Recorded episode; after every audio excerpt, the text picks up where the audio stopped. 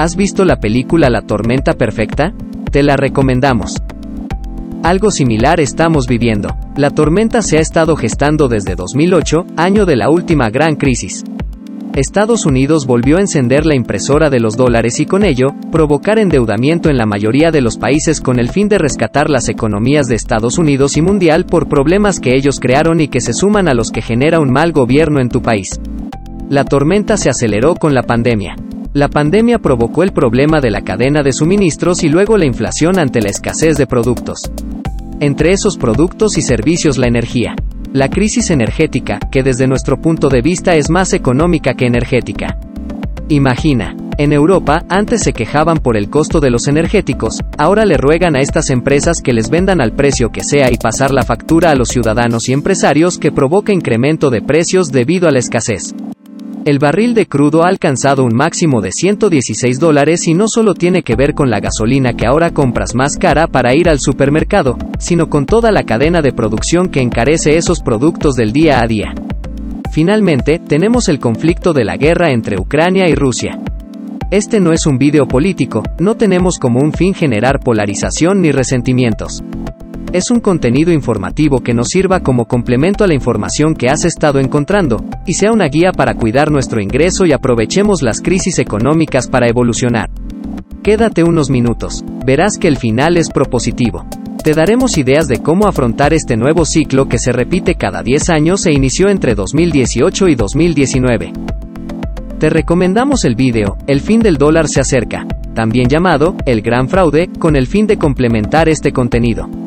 Los más exitosos empresarios e inversores como Warren Buffett, Bill Gates, Carlos Slim y Ray Dalio, entre muchos otros, han expresado que las crisis provocan las mejores oportunidades. Existe otra frase que dice, en época de crisis los activos siempre regresan a manos de los dueños originales. ¿Sabes qué significa esta frase? Anímate a dejar tu respuesta en los comentarios. Pero antes, no olvides suscribirte a nuestro canal Economía Blockchain, compartir, darnos un like y presionar la campanita para enterarte de nuevos contenidos. El audio también puedes escucharlo en nuestro canal en Spotify y iTunes. De acuerdo a Vladimir Putin, la invasión a Ucrania sería muy rápida y con la menor cantidad de afectaciones. Sin embargo, se están perdiendo muchas vidas humanas, muchas más de las que ya se habían perdido durante el conflicto que inició en 2013 entre Ucrania y las regiones autoproclamadas separatistas en ese país. Sin dejar de pensar en la irreparable pérdida de vidas humanas y los cientos de miles de personas desplazadas, examinemos a Ucrania y Rusia como los grandes productores mundiales de cereales y energía, como el trigo, petróleo y gas respectivamente. Al iniciar el conflicto, los precios mundiales del trigo registraron máximos históricos. Nos encontramos en la antesala de una crisis alimentaria que se suma a la energética. De acuerdo con la Organización de las Naciones Unidas para la Alimentación y la Agricultura, la FAO, la Federación de Rusia es el mayor exportador mundial de trigo, mientras que Ucrania es el quinto mayor exportador. En conjunto, proporcionan el 19% del suministro de cebada, el 14% del trigo y el 4% del maíz del mundo y representan más de un tercio de las exportaciones mundiales de cereales. También son los principales proveedores de colza, base para producir margarina, mayonesa y aceite de cocina, y representan el 52% del mercado mundial de exportación de aceite de girasol. El suministro mundial de fertilizantes también está muy concentrado, con la Federación de Rusia como principal productor. Las sanciones a Rusia, el problema de la cadena de suministro y la logística, afectan al menos a 50 países, que obtienen el 30% o más de su suministro de trigo de la Federación de Rusia y Ucrania. Muchos países de Europa, Asia y África dependen de la producción de Rusia y Ucrania. Al haber escasez, los precios aumentan, no solo en esos continentes, sino en todo el mundo. Hemos ya explicado en otros vídeos por qué la escasez genera inflación. Se trata, básicamente, de aumentar artificialmente el precio de un producto o servicio escaso por la ley de la oferta y demanda. Pocos productos y servicios para una gran cantidad de consumidores. Entonces, es evidente que la tormenta perfecta se ha estado gestando desde 2008 y debido a todos los elementos adversos que se suman. El ciclo de crisis cada 10 años, la pandemia, la cadena de suministros y ahora la falta de cereales y energía que proporciona Rusia y Ucrania a buena parte del mundo. Pero también tomemos en cuenta las empresas de otros países que aumentan sus precios debido al incremento de energía o materia prima. Ejemplo los fertilizantes que son un derivado del petróleo. Los precios de los alimentos y energía se disparan. En Alemania, por ejemplo, es tan alto el costo del gas y gasolina, que la gente está ralentizando su vida, no sale, no consume y por lo tanto la economía comienza a estancarse. En el video pasado hablamos de la estanflación, fenómeno que se caracteriza por una inflación sin control, que provoca poco consumo y por lo tanto, disminuye la productividad, estancando o ralentizando la economía. Desafortunadamente, la estanflación también provoca la pérdida de empleos y todo se convierte en un ciclo muy difícil de superar. Puedes pensar que no vives en Europa y por lo tanto, no te afecta el petróleo de Rusia o los cereales de esos países. Sin embargo, recordemos que existe un precio global de referencia en el mundo para el barril de petróleo y lo mismo ocurre para los granos como el trigo, maíz, sorgo, incluso para el agua. Haznos saber en los comentarios si te gustaría que realicemos el análisis del petróleo ruso y cómo está afectando la economía de Europa. Con este contexto, la pregunta es, ¿afecta o no a tu economía la guerra en Ucrania? Déjanos saber tu opinión en los comentarios. Ahora, mencionemos a esos países con una gran deuda. No podrían pagar ni energía, ni comida. ¿Recuerdas cuáles fueron los últimos países en vacunarse contra el COVID-19? Fueron precisamente aquellos que no podían pagar sus vacunas. El Fondo Monetario Internacional, el Banco Mundial, entre otros organismos internacionales, deben muy pronto establecer programas de apoyo a estos países, siempre y cuando no aumente su deuda. El apoyo a los agricultores y los campesinos son fundamentales para evitar una hambruna. Pero también para los sectores más vulnerables que siempre son los más afectados y que desafortunadamente se traduce en un descontento social que nos afecta a todos. El FMI, la Fed y el gobierno de los Estados Unidos ya han hecho de las suyas durante décadas. Ayudar es ayudar, no extendiendo una mano y con el mazo en la otra.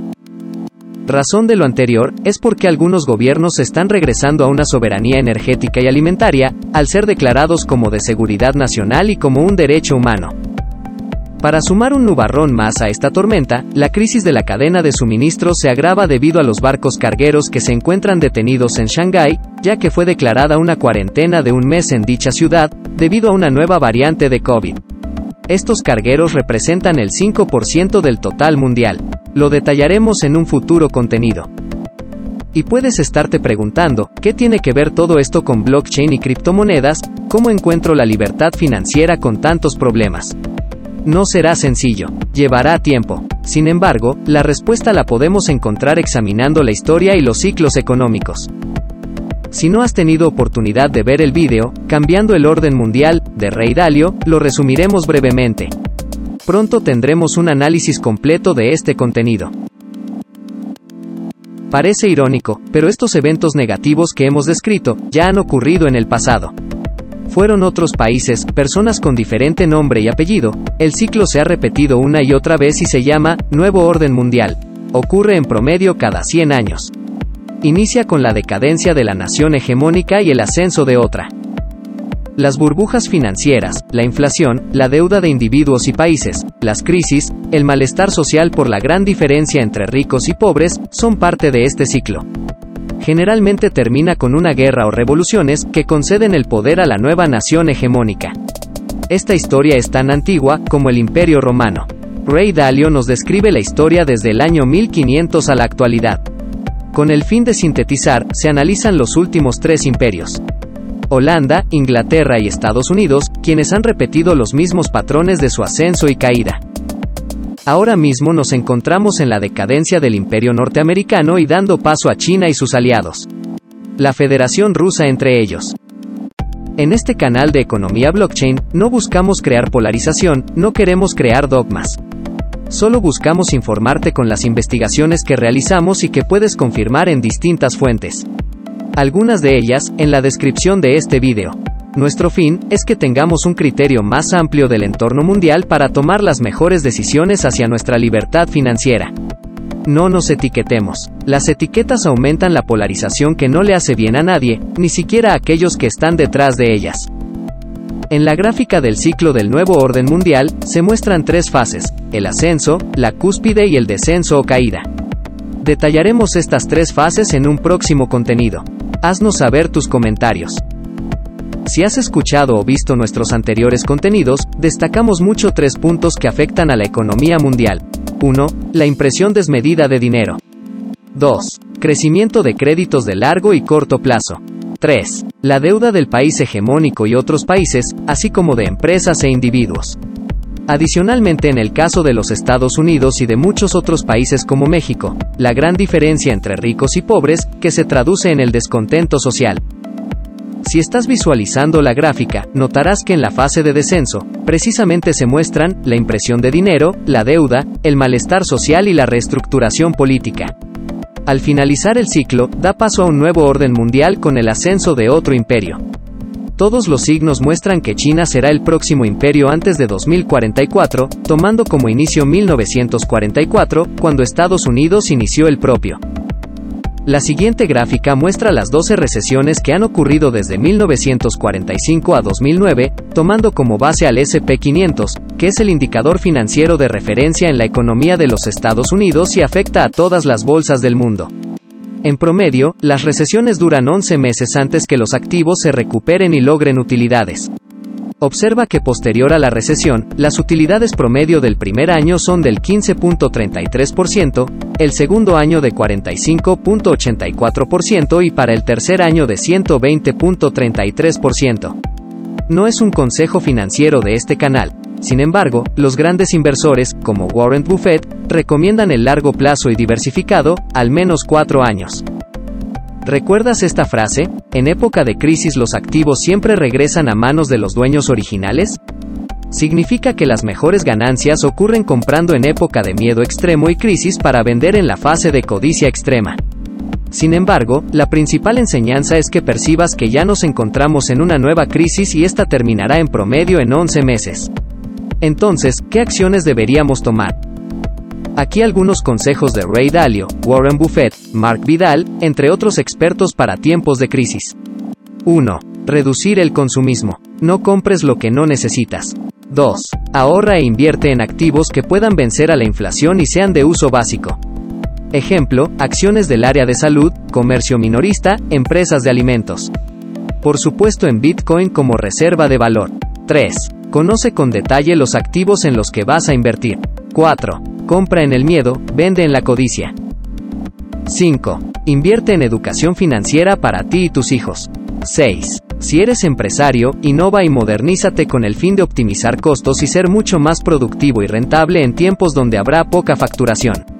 7. Si eres profesionista o empleado, continúa capacitándote en nuevas tecnologías que se están utilizando en tu campo de trabajo. Serás muy apreciado dentro y fuera de tu organización. Cuida tu fuente de ingreso. Finalmente, no te detengas, sigue andando. Los ciclos económicos son parte de nuestra historia. Conocerlos y aprovechar sus fases en favor de nuestra libertad financiera minimiza la incertidumbre. Si te gustó este contenido no olvides suscribirte, darnos un like y compartir con tus amigos para que crezca nuestra comunidad de economía blockchain.